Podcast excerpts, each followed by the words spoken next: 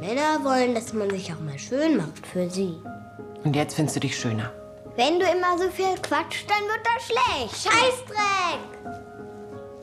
Egal, was du hier machst oder sagst oder spielst. Ich mag dich immer genau gleich gern. Heute muss der Papa nicht zur Arbeit. Du darfst heute alles bestellen. Ich zahle alles. Tätschel, tätschel. Der kleine Bruder wird vergraben. Er soll da nie wieder rauskommen. Ich bleib immer bei dir, Papa, ja? Ich gehe nie wieder nach Hause. Und der Papa, freut er sich? Die soeben gehörten Szenen sind aus der Serie Safe. Safe ist eine Serie von Caroline Link, die sich mit personenzentrierter Kinderpsychotherapie auseinandersetzt. Zusammen mit dem Diplompsychologen Kurt Michael Hockel hat Caroline Link die Serie geschrieben denke mal, es gibt unterschiedliche Ansätze in der Spieltherapie. Es gibt auch eine verhaltenstherapeutische Spieltherapie oder eine analytische Spieltherapie, aber ich bin ausgebildet in personenzentrierter Spieltherapie. Das ist also an das humanistische Psychotherapieverfahren von Carl Rogers angelehnt. Da geht es eigentlich darum, sage ich jetzt mal so ganz allgemein, Kindern zu helfen, sich selbst ähm, zu entfalten oder eben so in der Selbstentwicklung beizu, äh, weiterzukommen und einfach in ihrer Sprache, also so wie man jetzt mit Erwachsenen reden würde, um Persönlichkeitsentwicklung voranzutreiben, so spielt man mit den Kindern, weil das eben die Sprache des Kindes ist. Das erklärt Dorothea Scheder. Sie ist Kinder- und Jugendpsychologin und hat eine Zusatzausbildung bei Kurt Michael Hockel zur Spieltherapeutin gemacht. Also, ähm, du aktivierst ein Kind darüber, dass du dich hinsetzt und ein Spiel spielst oder wie? Oder wie kann man sich das dann vorstellen? Also, du oder fragst du das Kind, was es gerne spielen würde und Mhm. Schaust also, dann, wie reagiert denn das Kind zum Beispiel in der und der Situation? Ich gebe da gar nichts vor. Ich stelle tatsächlich nur den Raum zur Verfügung, in dem gespielt werden darf und die Materialien natürlich und gewisse Grenzen, wie dass man nichts kaputt machen kann, darf. Äh, und ansonsten ähm, ist das Kind der Bestimmer. Also in den personenzentrierten Verfahren ist ja auch der ähm, Klient, der, der äh, bestimmt, über was er redet. Ja, wenn du da zur Psychotherapie gehst, da sagt nicht der Therapeut, so, wir müssen jetzt hier an ihrer Depression arbeiten, sondern da bringst du die Themen ein und genauso bringt das Kind in der Spieltherapie die Themen ein.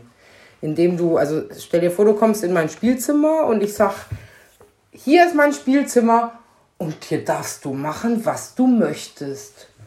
Und dann darf das Kind machen, was es möchte. Und es kann mit mir Fußball spielen, es kann mit einem Puppenhaus spielen, es kann Rollenspiele machen und sich verkleiden, es kann auch Brettspiele spielen und ja, und äh, drückt sich so über das Medium Spiel aus. Verarbeitet Erlebtes. Der Regen hat die Felsen glitzig gemacht. Ihr sollt jetzt schütten wie aus Eimern. Was mache ich nur?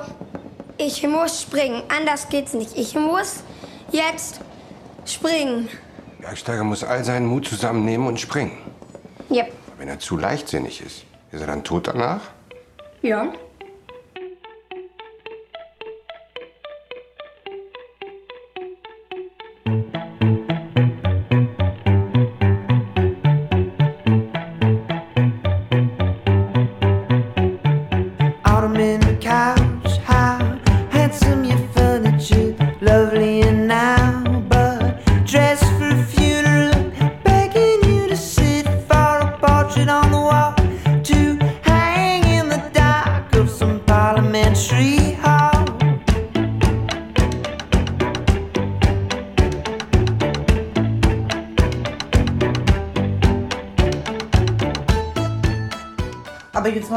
Situationsbeispiel. Du bist eben in diesem Spielzimmer mit dem Kind, ähm, das sucht sich eben jetzt ein, sagt, ach, ich würde gerne Uno spielen. Mhm. Zum Beispiel. Du würdest äh, gerne Uno spielen. Würde Okay. ich dann sagen. Ah, Okay. du hast dir Uno ausgesucht. Okay, da gibt es ja eben diese ganz klassischen Regeln. Man bespricht sich vielleicht auch nochmal so. ganz ne? wichtig, ganz genau, ganz Ja. wichtiger Punkt. Die Regeln eben sind ganz rudimentär. Man darf nichts kaputt machen, man darf sich selber nicht wehtun, man darf dem anderen nicht wehtun. Und wie wir Uno spielen zum Beispiel oder wie wir irgendwas spielen, das bestimmt das Kind und das besprechen wir dann. Welche Regeln gibt es in dem Spiel? Beim Uno jetzt zum Beispiel. Also wenn jetzt das Kind auch beschließen würde, zum Beispiel, also die gängigen UNO-Regeln aufzuheben und zu Mhm. sagen, nee, bei mir sind aber die Zweier immer Sperre oder was auch immer, würdest du sagen, okay. Mhm. dann würde ich sagen, okay, genau. Ja, wie, wie zieht man denn dann Schlussfolgerungen da? Oder machst du das dann überhaupt? Irgendwie, also Ja. dass du halt dann sagst, also du analysierst du dann das Spiel Also das ist nicht das Ziel der Nee, Sache, ist nein, nicht das, ist nicht. das Spiel zu analysieren, weil davon hätte jetzt das Kind ja gar nichts. Natürlich tue ich es unweigerlich äh, doch. Hintergrund. Ja, also jetzt nicht das Spiel analysieren, aber mir fallen natürlich Sachen auf. Aber im Prinzip geht es darum, dass das Kind sich in dem Tun zum Beispiel erlebt und äh, es passiert ja was auch in dem Spiel. Zum Beispiel will das Kind vielleicht ähm, bescheißen. Ja? Und es, auch das ist bei mir erlaubt, aber dann würde ich es zum Beispiel ansprechen. Dann sage ich, ah, du möchtest mit Mogeln spielen. Okay, gilt das jetzt nur für dich oder darf ich auch bescheißen? Und dann sagt das Kind, "Mm, Nein, das darf nur ich. Und dann sage ich, ja, okay, du möchtest einen Vorteil haben. Dir ist es ganz wichtig zu gewinnen. Und schon haben wir das Konzept zum Beispiel eingeführt, dass das Kind ähm, mit aller Kraft äh, der Welt vielleicht gewinnen möchte. Ja, und dass es dafür auch bereit ist, Regeln über den Haufen zu werfen. Aber er weiß, wie er es am besten macht. Er hat das geübt. Er liebt die Gefahr. Dein Bergsteiger kann mit großer Gefahr umgehen? Ja, muss er ja, sonst kann er ja gleich im Tal bleiben. Verstehe. Er weiß, dass das Leben ganz schön gefährlich sein kann. Hm? Allerdings. Also nehmen wir jetzt mal an, dein Kind wird irgendwie, hat auch irgendwas, was ist, sie, was ist belastet, ja, ist geärgert worden in der Schule, gemobbt. Und du fragst, wie war es in der Schule? Hat es vielleicht überhaupt keine Lust, das zu erzählen, weil es ja auch schmerzhaft ist. Und wenn du dann aber vielleicht mit irgendwie Playmobil spielen würdest, würde sich das vielleicht irgendwie Bahn schlagen und äh, plötzlich würden die Playmobil-Männchen das eine Mädchen total gemein mobben. Ja? Und das denke ich, damit machst du halt so einen Raum auf, wo das Kind sich ausdrücken kann, aber im eigenen Tempo auch und so, so intensiv, wie es möchte. Also, erzähl mal, bist du heute wieder gemobbt worden? Ja, das ist halt sehr konfrontativ und im Spiel kann das Kind immer selber bestimmen, wie viel es an sich ranlässt oder wie verklausuliert es irgendwas einbringt. Ne? Also da kann das Kind so ganz, ganz selbstbestimmt Nähe und also Distanz und, und ja, die Intensität von solchen Themen regulieren. elegant clothes. Want to be seen with her under your tweeds. You sweat like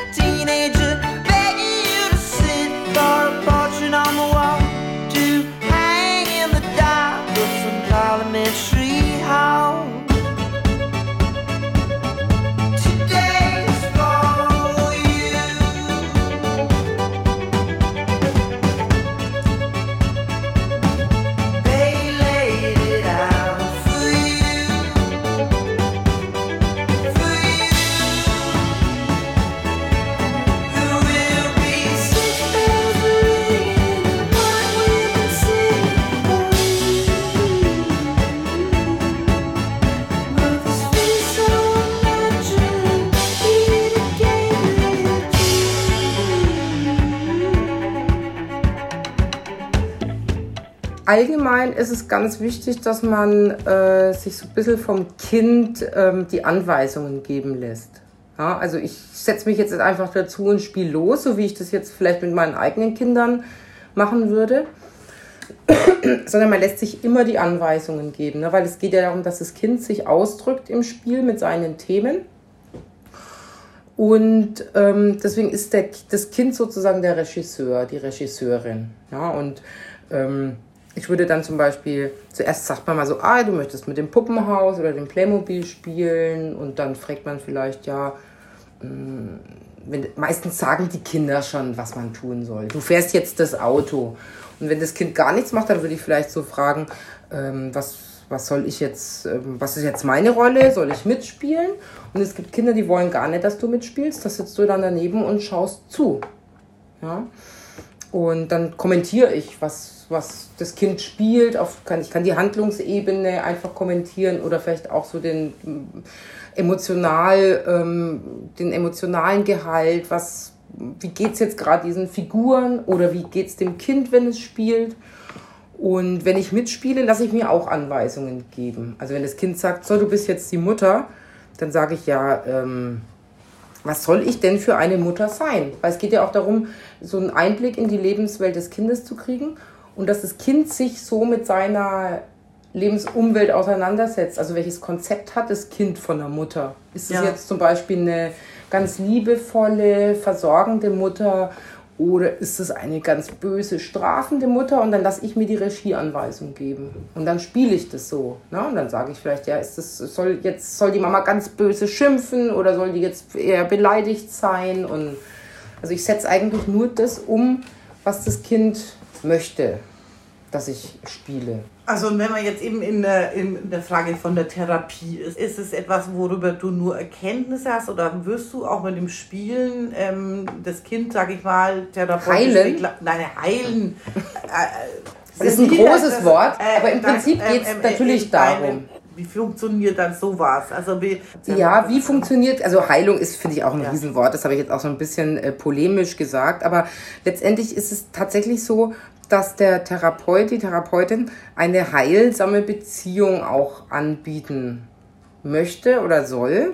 Heilung ist so global, aber sagen wir mal Entwicklung, wenn wir es jetzt mal Entwicklung nennen, selbstverständlich soll sich das Kind dadurch entwickeln. Also es ist, ist nicht nur diagnostisch, dass ich mir dann denke, ah, das Kind spielt jetzt hier so eine sexualisierte Missbrauchsszene durch, wie man vielleicht sich das als allererstes immer so denkt, wenn man so an Therapie und Spielen und Kinder denkt, sondern es geht darum, dass das Kind eine Entwicklung durchmacht. Ja, also zum Beispiel, ähm, wenn man jetzt mal dieses so ein traumatisches Erlebnis als Beispiel nimmt und das Kind würde diese Szene durchspielen, ja, oder eine, eine, Szene, ein Erlebnis spielen, wo das Kind sich ähm, zum Beispiel hilflos gefühlt hat oder überwältigt wurde durch irgendetwas oder irgendjemanden, dann kann das Kind diese Szene zum Beispiel immer wieder mit Variationen durchspielen und ähm, auch seine ähm, Reaktionen verändern. Und es fängt vielleicht an, ich hatte ein Mädchen, das hat immer wieder so gespielt, so mit so einer strafenden Mutter, die es eingesperrt hat und, und ganz fürchterlich gestraft hat. Und dann fing irgendwann dieses Mädchen, im Laufe der Zeit hat sich das Spiel dann so verändert, dass dann irgendwann dieses Mädchen sich im Spiel gewehrt hat. Und es hat es dann mal so ausprobiert. Wie ist denn das, wenn man zu einer Mutter sagt, nein, das mache ich nicht. Ja? Und für das Kind ist das ja aber real. Das ist zwar einerseits Spiel und trotzdem hat das Kind genau in dem Moment das Erlebnis, ich bin stark, ich kann mich wehren, ich habe Macht oder ich lasse nicht alles mit mir machen. Und dann hat sie zum Beispiel die Mutter eingesperrt und sich an der gerecht. Und dann wurde ich da Woche für Woche fürchterlich im Spiel gequält und eingesperrt von diesem Mädchen. Und dann fing es irgendwann an, dass sie so versöhnliche Sachen auch gemacht hat. Ja? Dass sie sich dann mit der Mutter im Spiel versöhnt hat. Und das ist zum Beispiel so eine, eine Möglichkeit, wie das wirken kann. Also, dass man sich im Spiel plötzlich anders erlebt, anders ausprobiert, Erfolgserlebnisse hat, sich stark fühlt, mächtig fühlt.